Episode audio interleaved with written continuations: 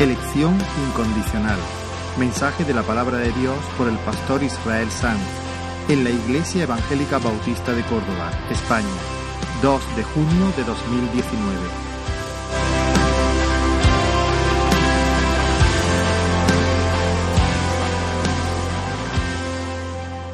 El pasado fin de semana tuve la oportunidad de predicar en el primer congreso, la primera conferencia teológica organizada por la Iglesia Palabra de Vida en Almería, que preside nuestro hermano querido Will Graham.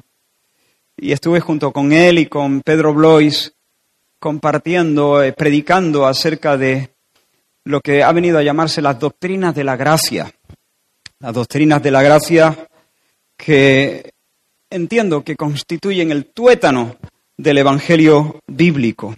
Y mientras preparaba estos temas, tres en concreto que providencialmente me, tocaron a mí, pensé que sería de mucho provecho eh, compartirlos también con la iglesia. Sé que en otras ocasiones hemos compartido, si no en un formato de predicación dominical, en, otro, en otros momentos, pero hemos compartido estas verdades, pero creo que puede ser eh, bueno de, mucho provecho para la Iglesia acercarnos una vez más a estas verdades que tienen un poder enorme para el poder de Dios para sanar nuestros corazones. La palabra de hoy es medicina fuerte, medicina un poco difícil de tragar tal vez, pero es medicina buena, es medicina que trae salud, que ancla el alma en certezas. Y que, por cierto, digo que es medicina fuerte porque ataca de una manera muy especial el orgullo humano, ese orgullo que nos atonta y que nos ciega. Ah, es posible que algunos se sientan incómodos con el mensaje que, que se va a exponer en esta mañana. Es posible que incluso algunos se sientan un poco molestos. Pero no te precipites, no te incomoda, no te rebotes. Eh, reflexiona, piensa, abre tu corazón, exponte a la luz de esta verdad, porque de verdad que cura, de verdad que sana, de verdad que levanta, de verdad que te lleva a una roca y te pone firme en una roca. Quiero invitaros entonces a abrir la palabra del Señor en el libro de Hechos, en el capítulo 13. Hechos capítulo 13.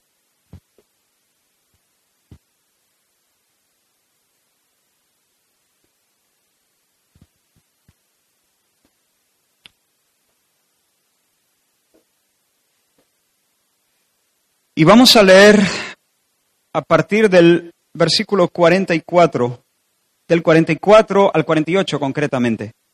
Hechos 13 del 44 al 48. Y dice la palabra del Señor, el siguiente día de reposo se juntó casi toda la ciudad para oír la palabra de Dios. Pero viendo los judíos la muchedumbre, se llenaron de celos y rebatían lo que Pablo decía, contradiciendo y blasfemando. Entonces Pablo y Bernabé, hablando con denuedo, dijeron, a vosotros a la verdad era necesario que se os hablase primero la palabra de Dios, mas puesto que la desecháis y no os juzgáis dignos de la vida eterna, he aquí nos volvemos a los gentiles.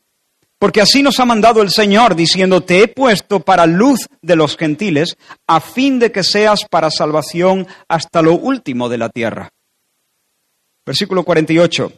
Los gentiles oyendo esto, se regocijaban y glorificaban la palabra del Señor y creyeron todos los que estaban ordenados para vida eterna. Creyeron los que estaban ordenados para vida eterna. Ahora, Pablo y Bernabé llegan a Antioquía de Pisidia, movidos por el Espíritu de Dios, y anuncian el Evangelio en la sinagoga de, de los judíos. Y el impacto de ese mensaje fue tan enorme y la gente tenía tanta hambre y tanto deseo de escuchar la palabra del Señor que al sábado siguiente casi toda la ciudad se apiñó para escuchar la predicación de los, de los misioneros. Pero los judíos, los religiosos judíos, viendo, teniendo celos, viendo eh, la influencia que ellos estaban teniendo sobre la muchedumbre, se llenaron de celos y comenzaron a rebatir y a negar, incluso a blasfemar contra la palabra del Señor, contra la verdad del Señor.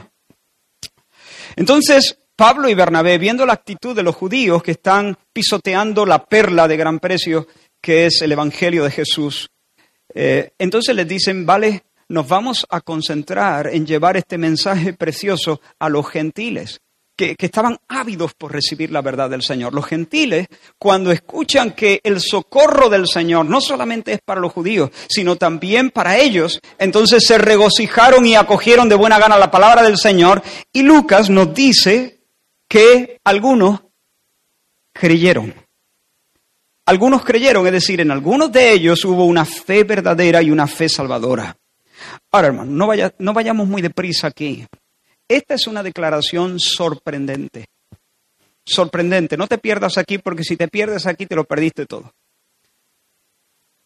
El hecho de que algunos creyeran ese sábado en Antioquía de Pisidia es un milagro total. Es una declaración sorprendente. Porque cuando la escritura evalúa la condición verdadera del hombre, no nos ofrece un diagnóstico preocupante, nos, ofrece un diagnóstico desolador. El hombre no está gravemente enfermo. El hombre sin Dios, los hijos de Adán y Eva, están absolutamente muertos, espiritualmente muertos.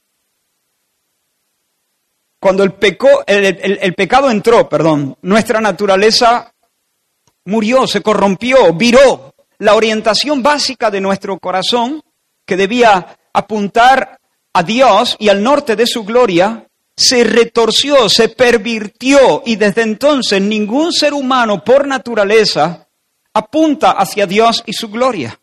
Todos al nacer de Adán y Eva apuntamos hacia el sur de nuestras propias pasiones. Todos somos egoístas por naturaleza. Esa naturaleza corrupta y pervertida, la Biblia la llama en muchas ocasiones el viejo hombre o carne. Carne la naturaleza humana no reformada, no regenerada, la naturaleza tal y como la recibimos de nuestros padres. Un solo versículo para probar esto. Espero que sea suficiente. En Romanos capítulo 8, el apóstol Pablo nos dice, porque los que son de la carne, es decir, los que son hijos de Adán y Eva, es decir, los que no han recibido el soplo de Dios que los regenera y los transforma, los que son de la carne piensan en las cosas de la carne.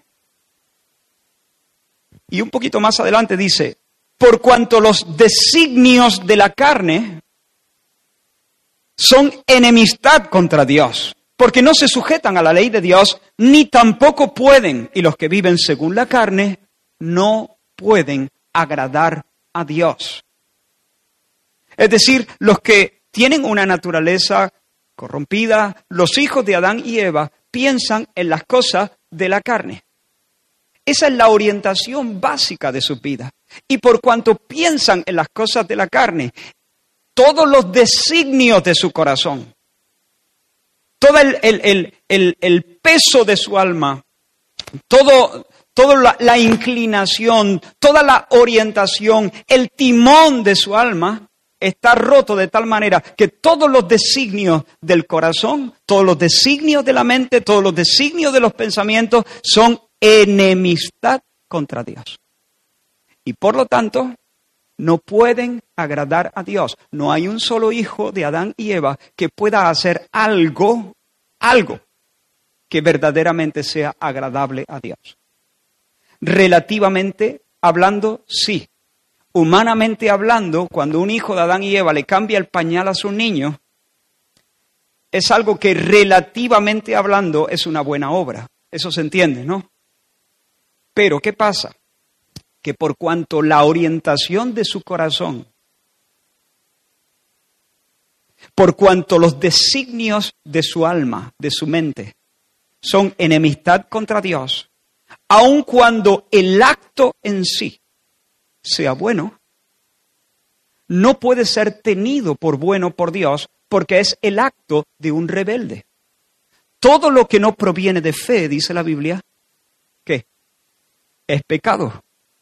Todo lo que no se hace para la gloria de Dios y por la fe y la confianza en Dios y su Cristo es pecado. Todo, en otras palabras, todo lo que no se hace con una orientación santa es pecado. La obra en sí podría llamarse relativamente una buena obra. Humanamente podríamos decir que es una obra de justicia. Pero en un análisis último, Dios la ve como un trapo de inmundicia. El, profeta eh, Isaías perdón, dijo, toda nuestra justicia.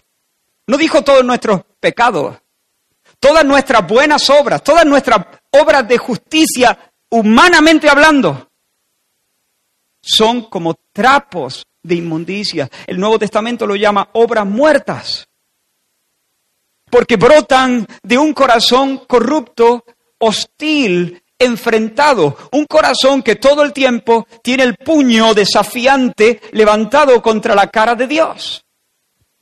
Esa es la condición del ser humano.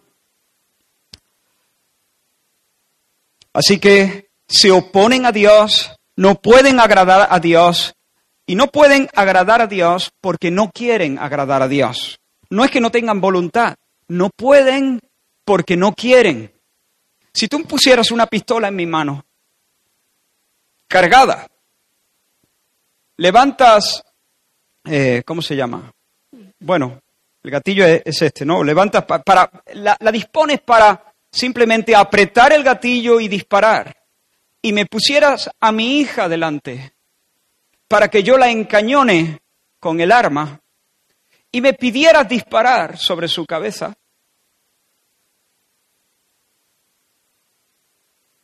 aunque me amenazara si no lo hago. Yo diría, no puedo hacerlo. Tú dirías lo mismo, ¿no? No puedo hacerlo. Pues si no lo haces, hazme lo que tú quieras. No puedo hacerlo. Ahora, ¿por qué no puedo hacerlo? Yo tengo una mente que entiende la comanda. Entiendo que debo dispararle en la cabeza. Eso lo entiendo, no tengo ninguna dificultad. Además tengo una voluntad que es capaz de tomar la decisión. Y además tengo la fuerza necesaria y la habilidad necesaria para apretar el gatillo. ¿Cuál es el problema? ¿Por qué no puedo hacerlo? ¿Puedo apretar el gatillo? ¿Puedo entender lo que me están pidiendo? ¿Puedo tomar una decisión o tengo las manos atadas? ¿Tengo libre albedrío, por así decirlo? Por supuesto. ¿Por qué no puedo? Porque no quiero porque hay amores dentro de mí, afectos, pasiones dentro de mí, que me impiden hacerle daño de esa manera. ¿Se entiende eso? Cuando decimos que el hombre no puede agradar a Dios, no estamos diciendo que no tenga una mente que puede entender las demandas de Dios, o que no tenga una voluntad que capaz de tomar decisiones, o que no tenga técnicamente la habilidad de andar en esas cosas.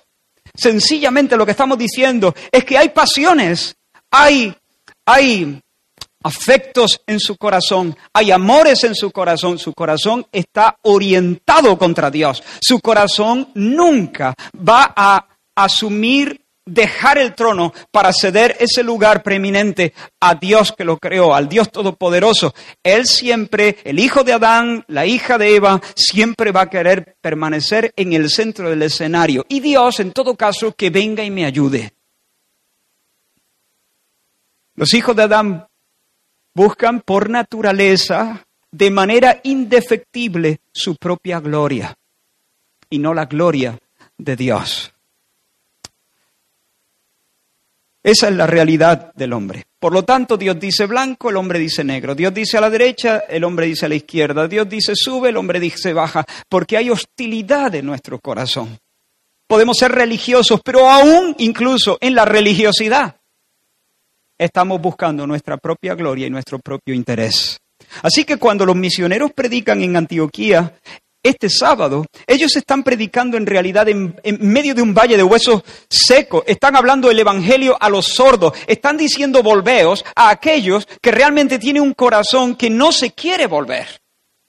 Presentan a Cristo a gente que está ciega, muerta en delitos y pecados, son esclavos de sus propias pasiones, son esclavos del Dios de este siglo, llamados Satanás o diablo, viven sometidos a ese yugo de maldad, están bajo la ira de Dios, no pueden eh, hacer la voluntad de Dios, porque no quieren hacer la voluntad de Dios, porque los designios de su mente son enemistad contra Dios, son completamente impotentes de cambiarse a sí mismos, son completamente incapaces de querer lo que deben querer, de amar lo que deben amar y por lo tanto son completamente incapaces de hacer lo bueno. Y sin embargo, llegan los misioneros, predican de nuevo el segundo sábado y gente muerta gente sorda, gente que son enemigos de Dios, se entregan a la cruz, se niegan a sí mismos y confían en el mensaje de Dios.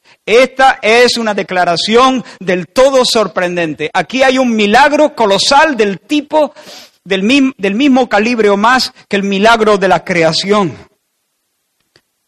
Milagrosamente creen en Cristo, son salvos, reciben el perdón de pecados y reciben el derecho de ser llamados hijos de Dios. ¿Hasta aquí estás conmigo? La multitud entonces queda dividida en dos grupos.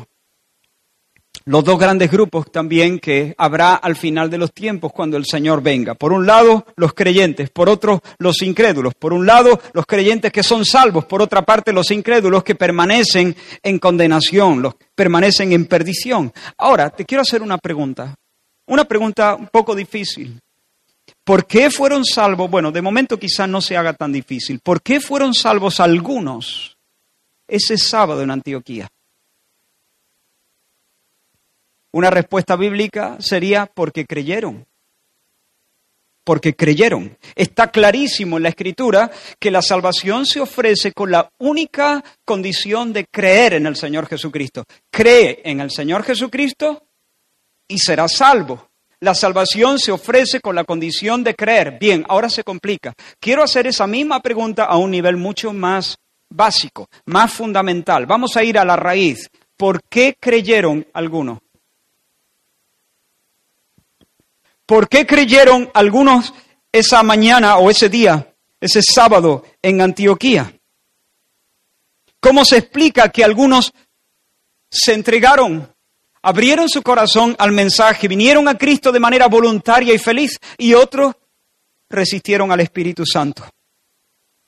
¿Cuál fue el factor decisivo? ¿Qué es lo que marca la diferencia entre una compañía y otra compañía, entre los salvos y los inconversos? Mira, mira el texto. ¿Será que algunos tienen un grado más grande de bondad? ¿Es que había algunos que eran más buenos que otros? ¿Será que algunos estaban un poco menos dañados por el pecado, menos afectados, estaban más dispuestos o eran más sensibles? ¿O será que algunos eran más inteligentes o valientes? ¿Qué es lo que nos dice el texto? El texto nos dice que los buenos vinieron a Cristo y creyeron, o los listos, o los prudentes, o los valientes, o los delicados, o los sensibles. ¿Qué nos dice exactamente el texto? ¿Creyeron? Todos, ni más ni menos, todos los que estaban ordenados para vida eterna. Ahora, quiero que notes una cosa aquí. Quiero que notes la, que el verbo está en voz pasiva. Cuando un verbo está en voz activa, se nos habla de una acción que realiza el sujeto. El sujeto realiza la acción del verbo. Es un verbo en voz activa. Cuando estamos hablando de un verbo en voz pasiva, es cuando el sujeto no realiza la acción del verbo, sino que la recibe. La recibe. En este caso, el verbo está en voz pasiva. El texto no nos está diciendo que ellos, esos gentiles en Antioquía, se ordenaron a sí mismos para vida eterna. Fueron ordenados. La acción no la realizaron ellos, la realizó otro. Y digo esto porque he leído algún comentario de alguien que decía, bueno, lo que aquí está pasando, lo que el texto está diciendo, es que ellos, al venir voluntariamente a Cristo, al abrir su corazón a la verdad, al tomar la decisión de creer en el mensaje, ellos se aparejaron a sí mismos para la vida eterna. Ellos se colocaron, se ordenaron a sí mismos para la vida. Se pusieron en la fila que va al cielo. Pero eso no es lo que nos dice este texto. Este texto nos dice que fueron ordenados. En todo caso, fueron puestos en la fila o fueron puestos en la lista o donde sea, pero fueron puestos. Lo que quiera que signifique eso, ellos no lo hicieron. lo recibieron. Fue algo que se hizo en favor de ellos.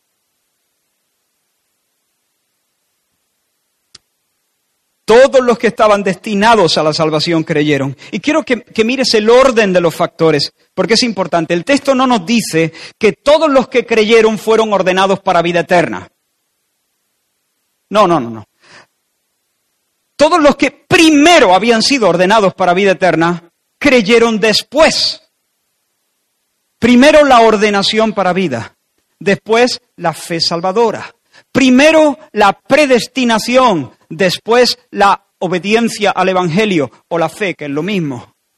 Y hermanos, acabamos de poner los pies en el territorio sagrado de la absoluta soberanía de Dios en la elección de los salvos y la reprobación de los incrédulos. Medicina fuerte, pero medicina buena. Y yo espero que al explicar algunas cosas, por supuesto no podemos entrar en muchos matices, pero yo espero realmente que haya un operar del Señor en nuestros corazones en esta mañana, mientras escuchamos la palabra del Señor y reflexionamos en ella. Que rompa mentiras, que traiga libertad, que traiga certeza, que traiga canto a nuestro corazón. Y si alguno se inquieta, no se preocupe. Luego podemos hablar, podemos hablarlo tranquilamente. Aquí en este territorio debemos descalzarnos y adorar al Señor bajo la luz de una verdad potente, de, un, de, una, de una proclama que recorre la escritura de principio a fin. Y es esta, la salvación es del Señor. La salvación es del Señor. La salvación pertenece, Apocalipsis 7:10, a nuestro Dios que está sentado en el trono y al Cordero. La salvación es del Señor. La Escritura enseña, y aquí va una definición, la Escritura enseña que Dios, según su eterno propósito, antes de la fundación del mundo, de forma libre y soberana, escogió en amor a algunas personas concretas. De entre, el de entre el número de todos los pecadores, para que en virtud de la obra de Cristo y vinculados a Cristo, llegaran a ser recipientes de su gracia y herederos de la salvación. Lo repito, la Escritura enseña que Dios, según su eterno propósito, antes de la fundación del mundo, de forma libre y soberana, escogió en amor a algunas personas concretas de entre el número de los pecadores para que en virtud de la obra de Cristo y vinculados a Cristo llegaran a ser recipientes de su gracia y herederos o herederas de la salvación. Ahora, hay una multitud de pasajes, hermanos, en la Escritura donde esta doctrina luce con imponente claridad.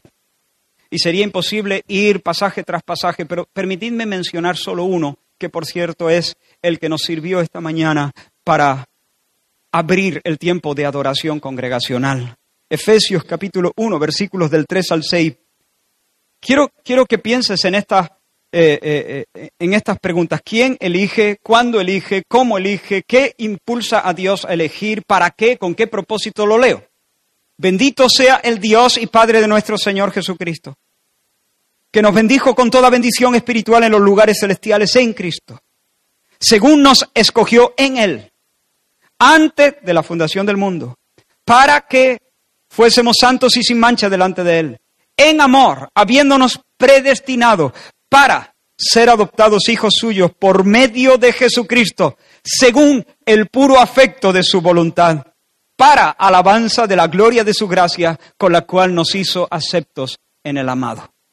Perdón por leer con tanto énfasis, pero casi cada palabra eh, tiene un peso descomunal. ¿Quién elige? Desde luego tú no, yo tampoco, elige Dios. Dios elige, la prerrogativa es de Dios, el derecho es de Dios y no del hombre. Dios, el Dios y Padre de nuestro Señor Jesucristo elige. ¿Cuándo? ¿Cuándo? Allí atrás, ¿cuándo? ¿Cuándo elige Dios? Cuando todo el universo, toda la creación dormía en su mente, cuando solo Dios existía, antes de la creación, elige Dios. ¿Cómo? ¿En base a qué? Él nos escogió en Él, en Cristo, por medio de Jesucristo, son expresiones de este texto, en virtud a la obra de Cristo Jesús, en base a la unión con Cristo Jesús. Dios decidió vernos ligados a Cristo como el cuerpo está ligado a la cabeza. Dios decidió ligarnos a Cristo como el pámpano está ligado a la vid. Dios decidió que en virtud de su obra y en virtud de la unión con Él pudiéramos ser los herederos de todas las bendiciones inimaginables de este lado de la eternidad. ¿Qué le impulsó? ¿Por qué lo hizo Dios? ¿Por qué? ¿Cuáles fueron las razones? Nos amó. Habiéndonos predestinado en amor, o en amor habiéndonos predestinado, nos amó, el amor de Dios. Dios amó a aquellos que escogió en Cristo antes de la fundación del mundo. Pero una pregunta un poco más, ¿por qué amó Dios a los que amó? Pues Dios nos amó porque nos amó.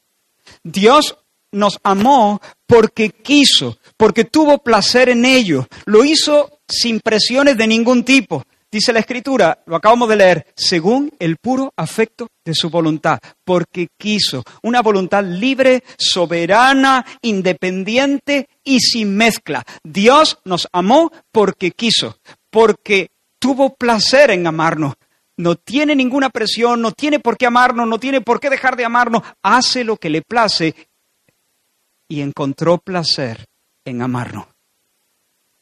¿Para qué? ¿Con qué propósito? Para que fuésemos adoptados hijos suyos, para que fuésemos santos y sin mancha delante de Él, y para que así, de esa manera, él pudiera derramar todo su amor, todo su bien, todo su, toda su bondad sobre su pueblo y Dios se exhiba por siempre jamás como el Dios de toda la gracia, como, como el Dios generoso, el Dios prolijo en bendecir. Y de esa manera Dios se regocije en su, en su creación y en su redención. Y todo eso sirva para su gloria, para la alabanza de la gloria de su bondad, de su gracia, para que Él reciba por siempre las ovaciones estasiadas de los ángeles. Hermanos, aquel sábado en Antioquía brotó la fe, fe verdadera y salvadora en el pecho de algunos hombres, porque Dios, cuando aún los sábados no existían, los amó y los ordenó para vida eterna. Los puso en su arco, por así decirlo, y los lanzó al blanco de la gloria. La salvación es del Señor. Así que hemos dicho que Dios elige para salvación. Ningún cristiano serio que, haya leído las escrituras niega que haya elección o predestinación. ¿Por qué? Porque esas palabras aparecen por todos lados. Elegidos o predestinados, elección, eh, eh, predestinación, están por todos lados. Ningún cristiano serio niega que haya tal cosa como una elección o predestinación. De hecho, os pongo varios ejemplos, no muchos, pero algunos. Entonces enviará a sus ángeles, Marcos 13, 27, y juntará a sus escogidos de los cuatro vientos.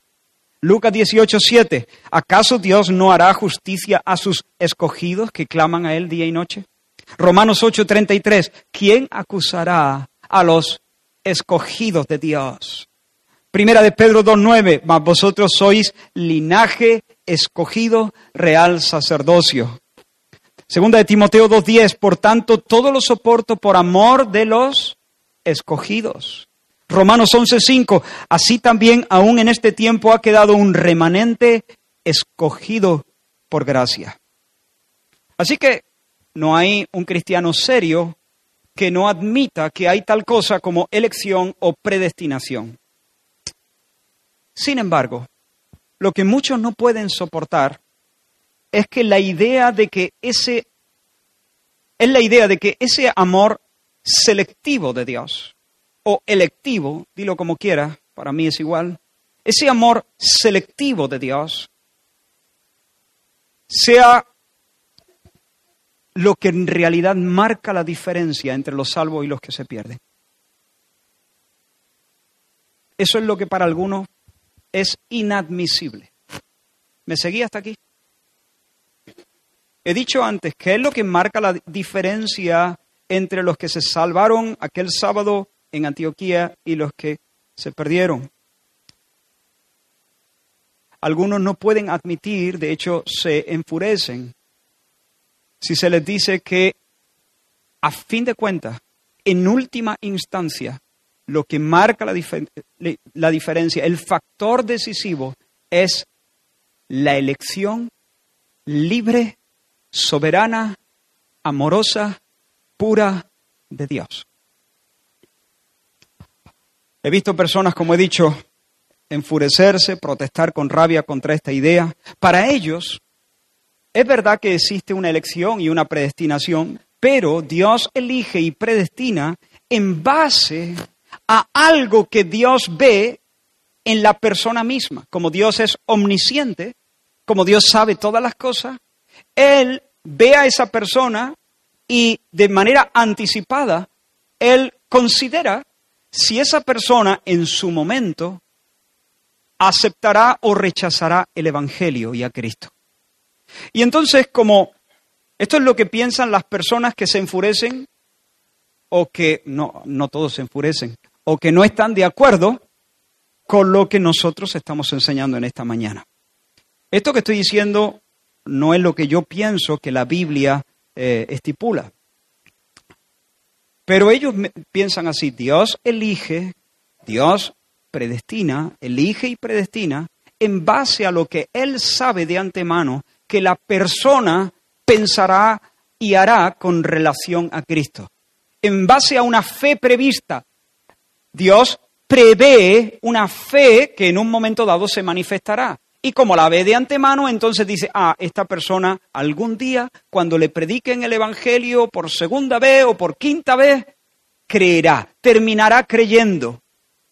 Entonces, ¿qué hago? La predestino, la elijo. La elijo porque sé que creerá. La elijo en, base a su fe que yo estoy viendo de antemano. ¿Se entiende ese punto? De hecho, estas personas eh, aluden una y otra vez a un versículo muy conocido, Romanos 8:29, dice, porque a los que antes conoció, también los predestinó para que fuesen hechos conformes a la imagen de su Hijo. A los que antes conoció, ellos dicen, sí, es verdad, aquí eh, está claro, existe una predestinación, dice, también los predestinó. Existe una predestinación, pero Dios predestina a los que antes conoció. Así que esta predestinación se fundamenta en un conocimiento previo. ¿Y qué es lo que conoce el Señor?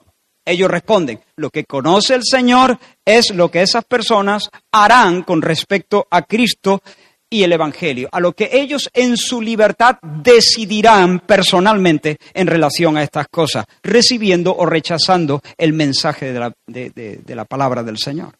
Y ese conocimiento determina la predestinación.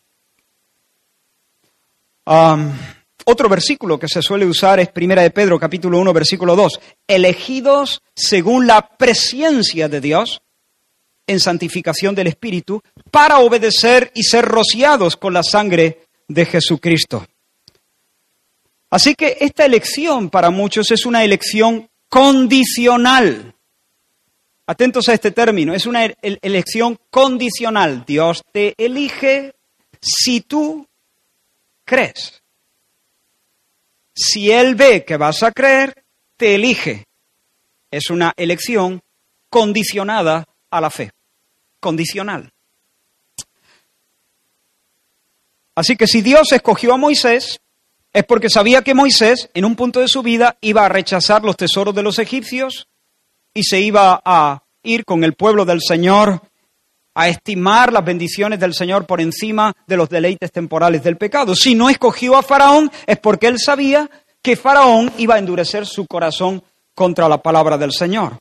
Así que, según esta perspectiva, la salvación en realidad es del que quiere. ¿Se entiende? La salvación es del que quiere. Moisés quiso, Faraón no. Moisés quiso, pues salvo, Dios lo, escogió. Faraón no quiso, Dios no lo escogió, no fue salvo. Los que los que piensan así pueden decir, por supuesto, soy un elegido de Dios. pero debo mi elección a mi fe. Y pueden destacar su fe como algo que pueden atribuirse a sí mismos y que los distingue. Moisés podría, en este caso, si él pensase de esa manera, decir, Faraón, mira, mm, a ver, ¿cómo te lo voy a decir? Pero, ¿qué quieres que te diga, hijo? Eh, tú no has creído y yo sí, haber creído. Y en un sentido, Faraón es del todo culpable por no creer. Faraón es completamente responsable de endurecer su corazón. Pero Moisés podría decir, pues mi fe me distingue, mi fe me hace diferente. Mi fe me hace, de alguna manera, me, tengo algo que aportar que tú no, no estás aportando. Sin embargo, hermanos, yo sé que son muchos conceptos, quizá para algunos un poco más difícil, pero os ruego que hagáis un esfuerzo, que trabajéis conmigo. Una predicación nunca debe escucharse esperando una frase que te haga Uh, una predicación debe escucharse intentando hacer el esfuerzo de seguir el argumento. Si esto entra en tu corazón, yo estoy convencido, como he dicho ya tres veces por lo menos, que esto es medicina divina para fortalecer la piedad y tu caminar con Dios, pero sobre todo para fortalecer, para, engrandecer la visión, aclarar la visión que tú puedes tener de Dios y elevar y profundizar tu adoración y tu confianza en el Señor. Nosotros creemos que la Biblia enseña que la salvación no es del que quiere. El factor decisivo no es la decisión de fe del pecador. Romanos 9:16, así que no depende del que quiere ni del que corre, sino de Dios que tiene misericordia. No depende del que quiere, no depende del que corre, ¿Se puede decir más claro? Si tú quisieras decir, eh, eh, enseñar este punto, esta doctrina, de una manera clara, meridiana, ¿encontrarías palabras más claras que estas? No es del que quiere ni del que corre, sino de Dios que tiene misericordia. Así que cuando Pablo está diciendo que Dios conoció a los que después predestinó, conoció a los que antes conoció los predestinó, no está diciendo, de hecho, que Dios conociera los actos de las personas o las decisiones de las personas. Está diciendo que conocía a las personas mismas. ¿Qué es lo que Dios conoció? Si iban a creer o no, no. Lo que Dios conoció fue a las personas mismas. ¿Y qué significa este conocer? Aquí no se está haciendo referencia a un conocer meramente intelectual. Aquí se refiere a un conocimiento relacional, a un amor especial. Cuando, cuando Pablo dice a los que antes conoció, está queriendo decir a los que antes Dios amó de una manera especial. Aquellos a quienes Dios, miró con buenos ojos, los hizo el objeto especial de sus afectos, se vinculó a ellos de una manera exclusiva. Ese es el mismo tipo de conocimiento al que hace referencia, por ejemplo, Jeremías 1.5, donde dice, antes que te formase en el vientre, le dijo Dios a Jeremías, te conocí. Se podría, se podría sustituir ese, ese término por otro como este, antes de que te formase, te amé. Puse en ti mi amor especial, te señalé como mío, puse, te puse como el objeto de mis afectos. O este otro, Amós capítulo 3, versículo 2, Dios hablando a Israel, a vosotros solamente he conocido de todas las familias de la tierra. ¿Qué pasa? ¿Que Dios no conocía a Egipto? ¿O que Dios no conocía a los demás pueblos? Por supuesto, pero es que no estamos hablando de un conocimiento intelectual. Estamos hablando de lo que he dicho, una relación especial de amor. Y Dios podía mirar a todas las naciones y decir, esos son las naciones, pero tú no serás contado entre ellas. Tú eres aparte a ti te he conocido, solo a ti te he conocido de entre todas las naciones de la tierra. Solo sobre ti he puesto mi amor elector, mi amor selectivo, mi, mi, amor. Por lo tanto, cuando Pablo dice a los que antes conoció, también los predestinó, es a los que antes amó de esta manera. Entonces los predestinó para ser hechos conformes a la imagen de su Hijo.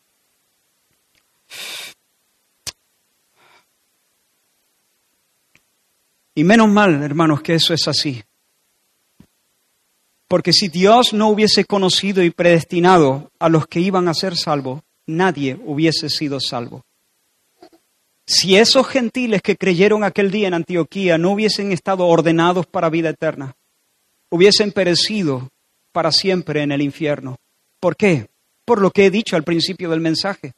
Porque todos ellos, cada uno de ellos, tenía un corazón indispuesto, hostil, enemigo, ciego, muerto, esclavo.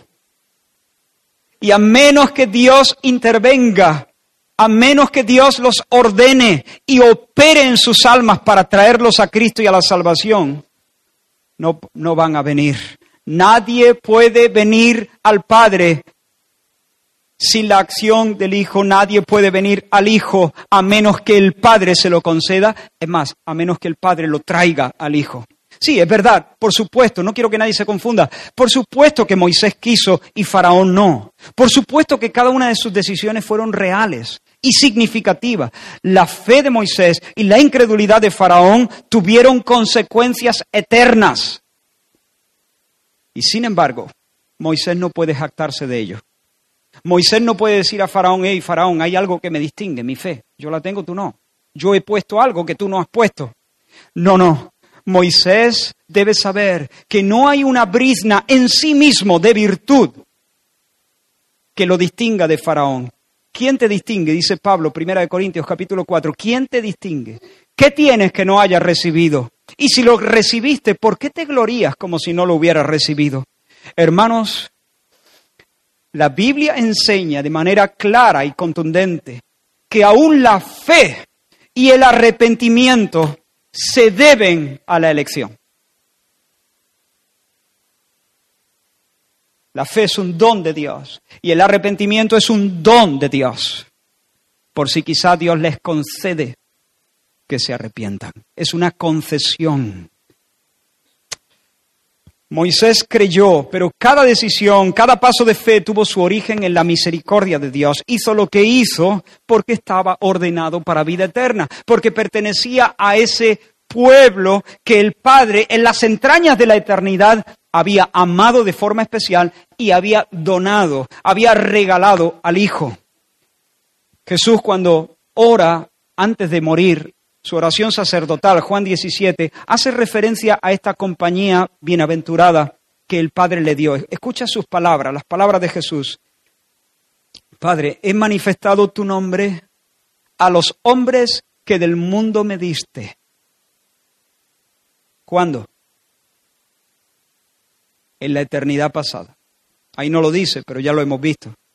A los hombres que del mundo me diste, tuyos eran y me los diste y han guardado tu palabra. Eran tuyos y me los diste, me los diste allí, hermanos, en, esas palabras, en esas tres palabras, me los diste. En esas tres palabras está anclada la salvación. El Padre miró a la humanidad en su pecado, toda la humanidad en su pecado.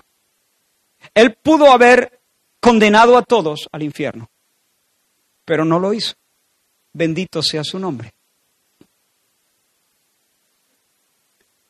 Él pudo haberlos ordenado a todos para vida eterna, pero no lo hizo. Bendito sea su nombre.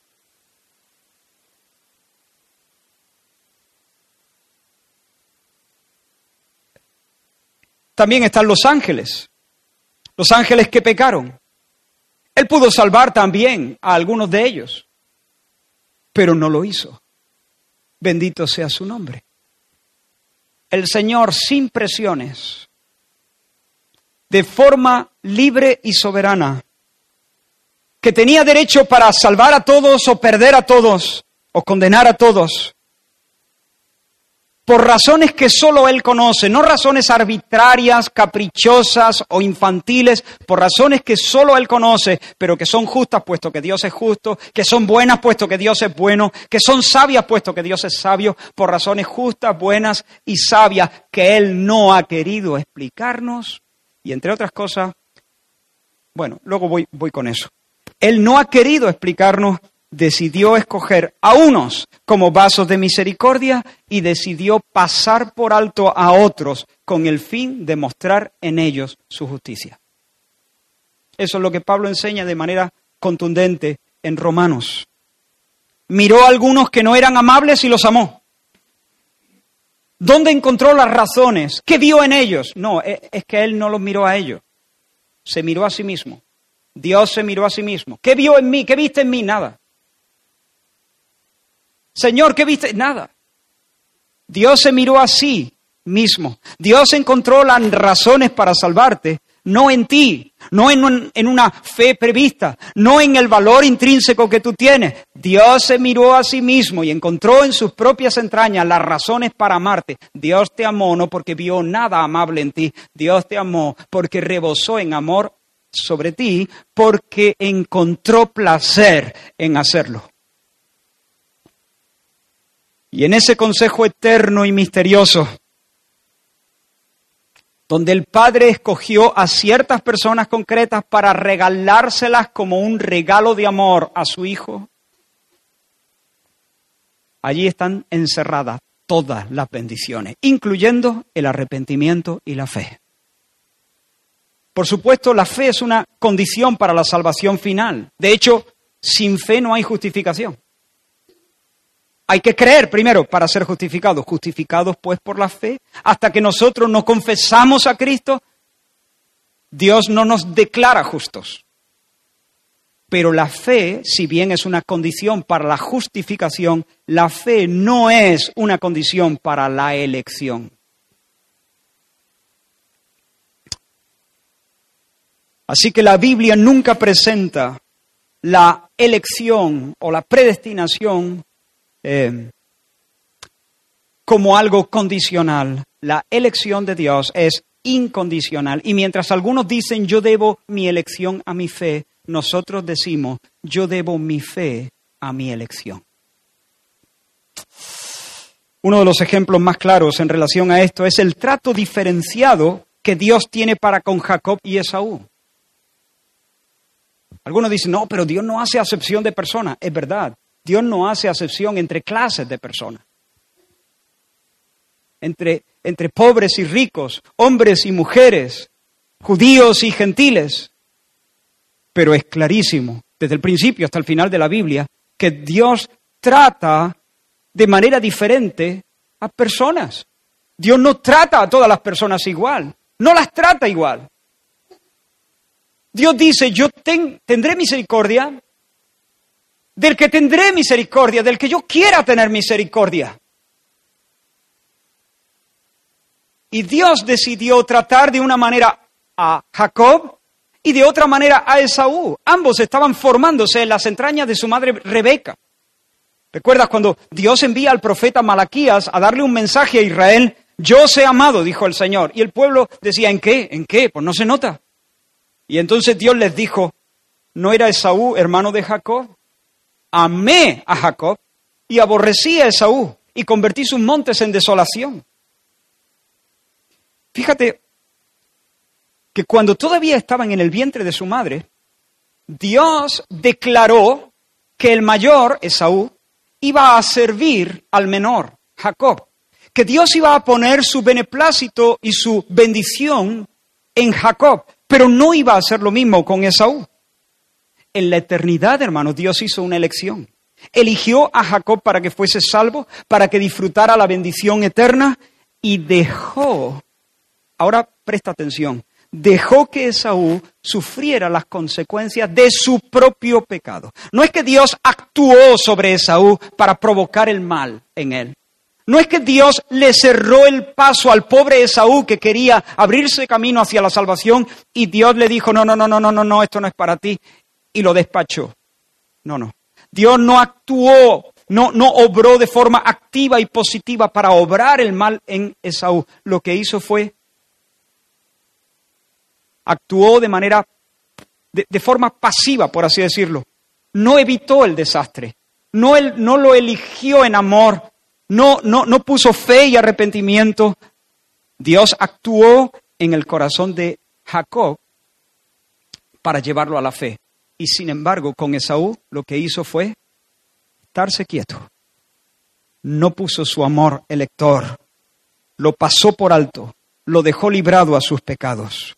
Y Pablo dice que Dios pronunció esta sentencia cuando todavía no habían nacido, cuando todavía no habían hecho ni bien ni mal, y ahora leo Romanos 9:11, ni habían hecho aún ni bien ni mal para que el propósito de Dios conforme a la elección permaneciese, no por las obras, sino por el que llama. ¿Está más claro? ¿Se puede decir más claro? En otras palabras, Dios hizo eso y te lo voy a anunciar desde ya, antes de que nazcan, para que quede clarito que no lo hago en base a lo que Jacob es o a lo que es Esaú o a lo que han hecho, para dejar clarito que esto no es un asunto de obras o de mérito, esto es un asunto de soberanía, de elección libre de Dios, de misericordia gratuita que Dios dispensa a quien quiere. Amé a Jacob. ¿Por qué? Yo consulté una Biblia de estudio que me regalaron hace un tiempo y en este punto el comentarista escribe literalmente, Amé a Jacob no se refiere a una elección arbitraria. El Señor amaba a Jacob porque Jacob lo amaba a él. ¿Qué te parece? Pero si está en el vientre, pero si el mismo Pablo acaba de decir que no habían aún nacido, ni habían hecho aún ni bien ni mal, para que el propósito de Dios conforme a la elección permaneciera no por obra, sino por el que llama. Si eso fuese así, como el comentarista de esa Biblia, si Dios amaba a Jacob porque sabía que Jacob en el futuro lo amaría a él, Dios tendría que decir, yo le amo a ellos porque ellos me amaron primero. Pero eso no es lo que la Biblia enseña. Nosotros le amamos a Él. ¿Por qué? Y el hecho de que fuimos amados primero por Dios en la eternidad pasada es lo que ha provocado realmente todo, todas las bendiciones están ligadas a esa elección incondicional de Dios. Y en su momento Dios se encarga de traernos a la fe y derramar sobre nuestros corazones su amor por el Espíritu Santo que nos ha sido dado. Amé a Jacob, ¿por qué? Porque amé a Jacob, ¿por qué? Porque amé a Jacob, porque lo quise así. ¿Qué viste en Jacob? No miré a Jacob, me miré a mí mismo y sin embargo no hizo lo mismo con Esaú. Y aquellos a quienes Dios escoge, en su momento, son traídos por el Espíritu Santo a la fe. Y los que no, son pasados por alto y dejados en sus pecados. Mirad este texto. Dice que los judíos rodearon a Jesús y le dijeron, ¿hasta cuándo nos turbarás el alma? Juan 10, versículos 24 al 26. ¿Hasta cuándo nos turbarás el alma? Si tú eres el Cristo, dínoslo abiertamente. Y Jesús le respondió, os lo he dicho y no creéis. Las obras que yo hago en, mi, en nombre de mi Padre, ellas dan testimonio de mí. Es decir, os lo he dicho y no creéis, y encima estoy haciendo obras, obras de misericordia y obras de poder que ellas mismas respaldan, son señales. Pero seguís sin creer. Pero vosotros no creéis, y ahora presta atención, pero vosotros no creéis porque no sois de mis ovejas. Hermanos, tenemos aquí un grupo de judíos que están delante del Dios encarnado, que está enseñando las palabras del Padre, palabras de poder, de, verdad. Y, no solamente está enseñando la verdad, sino que está haciendo obras de misericordia, obras de, de poder, que dan testimonio de que Él es el Cristo, el Dios encarnado en medio de ellos. Y sin embargo permanecen duros. No creen. ¿Y por qué no creen? Porque no quieren. Por supuesto que no quieren. Pero ¿por qué no quieren? Porque son esclavos del diablo y del pecado, porque la brújula de su corazón apunta al sur de sus pasiones y no al norte de la gloria de Dios. Todo eso es cierto. Y Jesús se entristece al ver la, la, dureza de sus corazones. Pero fíjate que a Jesús no le pilla por sorpresa la dureza de sus corazones. Jesús dice, vosotros no creéis y no creéis porque no sois de mis ovejas no son sus ovejas. A ellos no se les ha concedido que crean. A ellos no se les ha concedido que se arrepientan. Dios los ha pasado por alto. Dios, e, ellos no están entre los que Dios conoció, entre los que el Señor dice a los que antes conoció. De hecho, ellos pertenecen a la compañía de los que el Señor Jesús puede decir, nunca os conocí. Nunca, nunca os conocí. Así que no los eligió para darlos al Hijo y por eso no creen. Observa que no dice, vosotros no sois de mis ovejas porque no creéis. Eso sería bastante asimilable. eso dejaría el orgullo intacto. Ningún hombre, aunque fuese muy soberbio, podría, eh, podría protestar. ¿Por qué? Porque, porque no se sentiría herido en su autoestima. Muy bien, yo no soy de sus ovejas porque no creo. Está bien. Pero al fin y al cabo, la decisión es mía. Si yo creo, seré una oveja. Si yo no creo, no seré una oveja. La decisión la tomo yo. Eso no hiere mi orgullo. Porque al final yo tengo la sartén por el mango. Yo creo o no creo. Yo decido si soy una oveja o no decido si soy una oveja. Pero lo que el Señor dice es muy diferente. No creéis porque no soy. Si fuerais, se os concedería la gracia de creer. Si fuerais, seríais enseñados por Dios. Si fuerais, el Padre os traería. Si fuerais, el Espíritu os abriría los ojos. Si fuerais, creeríais. Así que hermanos, Dios elige para salvación y la elección de Dios es una elección incondicional. Vamos a ir llegando al final, pero todavía algo más. Esto, hermanos, nos humilla, nos humilla, nos humilla. Y el hecho de ser humillado es de lo más conveniente. Ninguno puede ser curado si no es humillado. ¿Te humilla? Es más, algunas veces incluso nos irrita o nos enfurece. ¿Sabes de dónde viene esa pataleta interna? Perdona, no, no te quiero faltar el respeto, pero yo creo que cualquiera en algún momento que se haya enfrentado a estas verdades ha sentido una pataleta interna. Y te lo voy a decir, sin anestesia. Esa pataleta interna se debe a que tienes un más alto concepto de ti mismo que el que debes tener. Esa pataleta interna se debe a que tú crees que debes tener la sartén por el mango. Esa pataleta interna, ese, esa incomodidad, ese rebote que puedas sentir se debe a que crees ser algo que en realidad no eres. Orgullo, se llama orgullo. Nos gusta pensar que tenemos la sartén por el mango, pero es que no es así. La Biblia no nos presenta como alguien que sostiene la sartén por el mango, la Biblia nos presenta como el barro en las manos del alfarero. Esa es la imagen. Y solamente cuando una persona se ve como el barro en las manos del alfarero, está en una posición de descanso, de felicidad, de salud del alma. Y hasta que yo no puedo verme y sentirme bien con el hecho de que soy barro en las manos del alfarero. Y aunque ese alfarero quisiera ser una vasija para deshonra y enviarme al infierno, mi alma diría amén. Hasta que yo no entiendo, por lo menos en alguna medida, eso, no estoy en una posición segura para deleitarme y descansar en el Señor.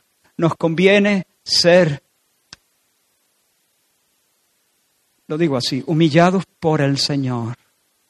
Humillarnos delante del Señor. Ah, muchos dicen, va, pero eso sería sería profundamente injusto que Dios salve a uno y pase por alto a otros. ¿Cómo, ¿Cómo, puede Dios amar a Jacob y aborrecer a Esaú. No es justo que Dios ordene a Jacob para vida y decida abandonar a Esaú para muerte. A Jacob amé, mas a Esaú aborrecí. ¿Qué es lo que te llama la atención de ese versículo? ¿Qué es lo que te molesta? ¿Qué, no lo que te molesta. ¿Qué es lo, lo sorprendente de ese versículo?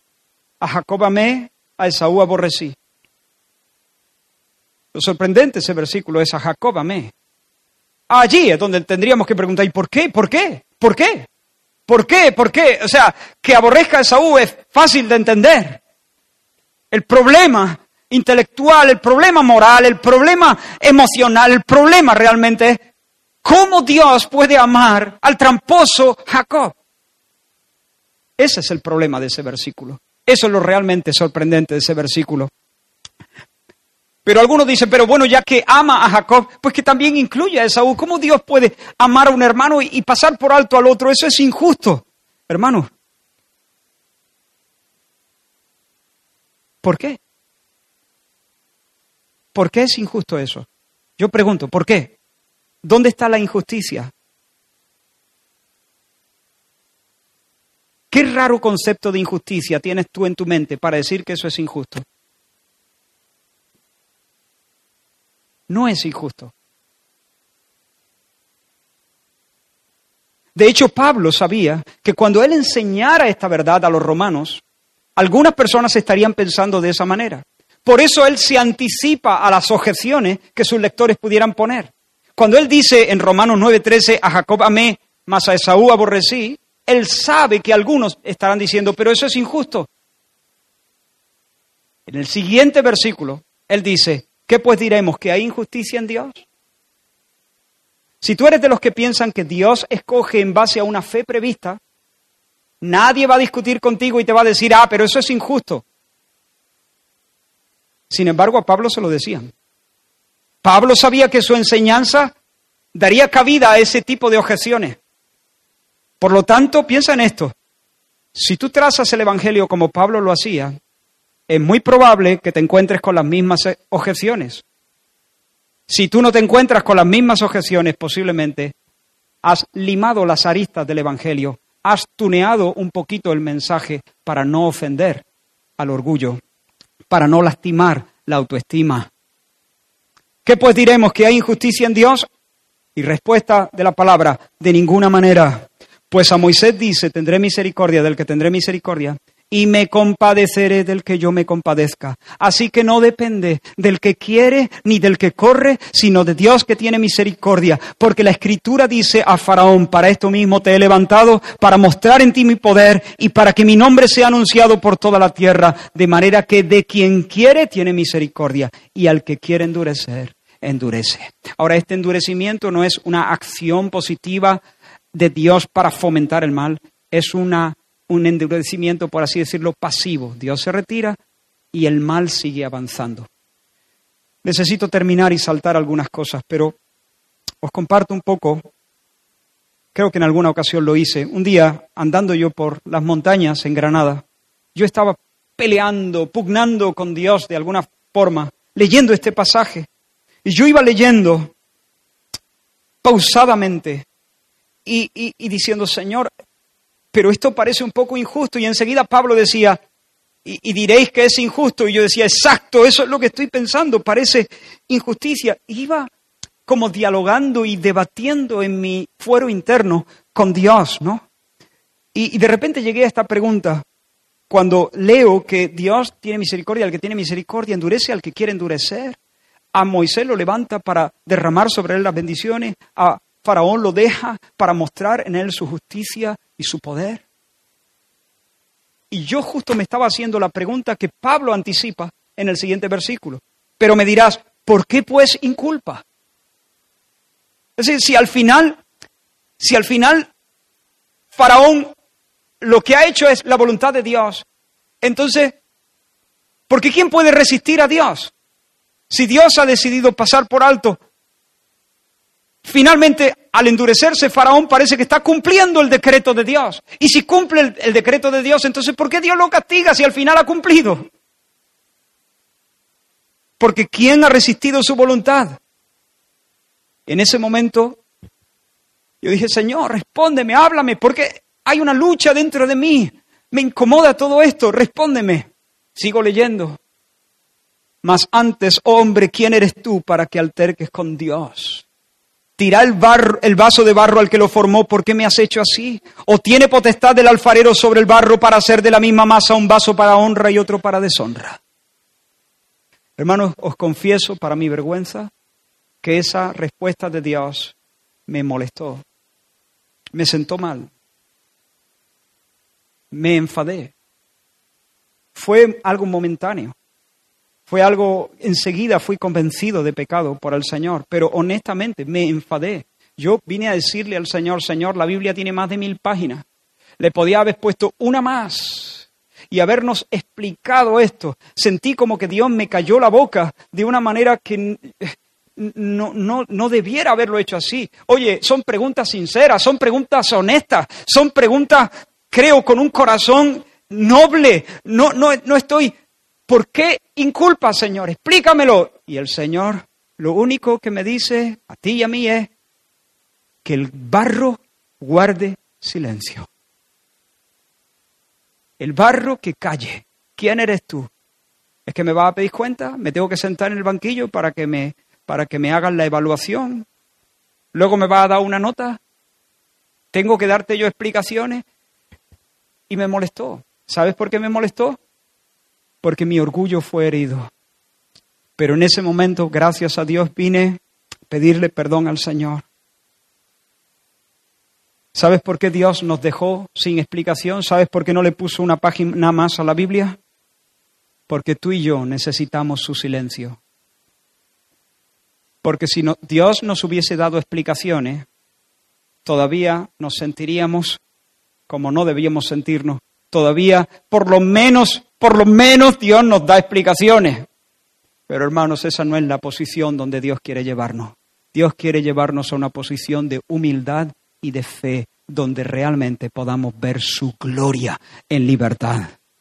Nada trae más sanidad a nuestro corazón que reconocer que solo Dios es Dios y que el Creador tiene el derecho de hacer con su creación lo que le plazca y que Él es confiable y justo y bueno.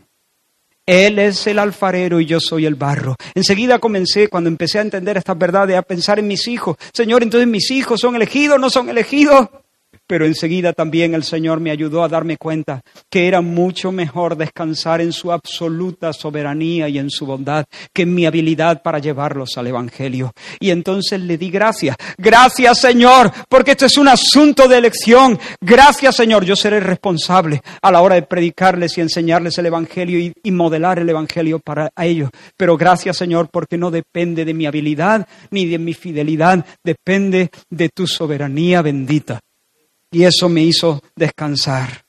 No hay injusticia. ¿Cómo te sientes ahora mismo delante de esta verdad? Estoy terminando. ¿Cómo te sientes? ¿Cómo te sientes? ¿Estás irritado? ¿Estás molesto? ¿Estás peleando? Pudiera ser. No te condenes. No te condenes. Pero quiero mostrarte para el final de este mensaje cómo se sentía Jesús con respecto a esta doctrina. En un tiempo donde vio manifestarse la gracia, pero también vio manifestarse el endurecimiento.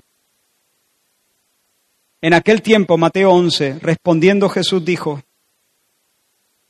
Te alabo, Padre, te alabo, Padre, Señor del cielo y de la tierra, porque escondiste estas cosas de los sabios y entendidos y las revelaste a los niños. Sí, Padre, porque así te agradó. Hay una gloria en Dios en revelar, pero hay una gloria en Dios al esconder. Hay una gloria en Dios al salvar y al escoger. Y hay una gloria para Dios al pasar por alto, al endurecer a Faraón y al esconder estas cosas de los orgullosos o de los sabios y entendidos. Así que Dios elige para salvación, su elección es incondicional y en esta manera de obrar el Señor es perfectamente justo y maravillosamente misericordioso. Quítate el sombrero, hermano, y muestra reverencia descalza tus pies, ocupa tu lugar eh, a los pies del Señor. Él es el que tiene la sartén por el mango. Él es el grande. Él es el que dice quién va a, a ser salvo. La salvación es del Señor y nuestros corazones deben decir, amén, te alabo Padre. Si tú sientes que el Señor si tú sabes que el Señor te ha escogido por cuanto hay verdadera fe en ti y verdadero arrepentimiento, alaba al Señor. Él te amó a ti primero. Descansa, porque si Él te amó a ti primero, antes de que tú hicieras bien o mal, no en base a nada previsto, sino en base a su pura misericordia, entonces Él seguirá amándote porque su amor es eterno y no está sujeto a una secuencia de antes y después. Y Él entonces dispondrá todas las cosas para tu bien si desde la eternidad Dios ha actuado para tu salvación, ¿cuánto más no nos dará con él, con el Señor, todas las cosas? ¿Cuánto más no obrará a nuestro favor en medio de las circunstancias presentes? Y ten valor delante de los hombres. El mundo puede reírse por, de ti, pero si Dios te ha amado, si Dios te ha amado, tú no puedes ser un desgraciado. Un cristiano desgraciado es una contradicción de términos, no existe sencillamente. Un cristiano es la persona más agraciada sobre el planeta. Porque Dios te quiso, te amó, se encariñó contigo y te eligió, aunque no eras el pueblo más numeroso, sino el más insignificante de todos. Lo hizo porque te ama y quería cumplir su juramento a tus antepasados. Deuteronomio capítulo 7. Predica, predica con intrepidez, predica con esperanza, porque la elección de hecho es la garantía de que habrá éxito en la predicación. Porque el Señor tiene ovejas que el Padre dio en la eternidad pasada al Hijo, y cuando esas ovejas escuchen la voz del pastor en tus labios, oirán. Predica porque la elección es la garantía de, del éxito en la evangelización, porque la misión no puede fracasar. Y por último, si estás aquí y no sabes si eres elegido o no, ¿seré yo elegido? ¿Seré yo uno de esos pasados por alto? ¿Qué va a hacer Dios conmigo? Pues entonces te digo, no te rayes con esta cuestión. No podemos sondear en esa voluntad secreta de Dios. Pero sí te puedo decir, ven hoy al Señor. ¿Crees que eres un pecador? ¿Crees que eres un pecador completamente incapaz de reformarte a ti mismo? ¿Crees que Dios ha puesto el socorro en uno que es más fuerte, en Jesucristo? Dios ha puesto a Jesús como el único Salvador. ¿Crees que Jesús al morir en la cruz estaba muriendo en lugar de los pecadores y que se levantó triunfante de los muertos, resucitó y ascendió a la diestra de la majestad de las alturas? ¿Crees que Jesús está vivo? Él es el, Dios eh, encarnado y Él es el único Salvador para ti. ¿Estás dispuesto a venir corriendo a Él, poniendo toda tu confianza en su nombre y en su obra? ¿Estás dispuesto a renunciar a tu pecado, a tus caminos? ¿Estás dispuesto a negarte a ti mismo y, y ponerte completamente a su servicio, proclamándole a Él como el Señor de tu alma? ¿Estás dispuesto? Pues el Señor te dice, el que a mí viene, yo no le echo fuera.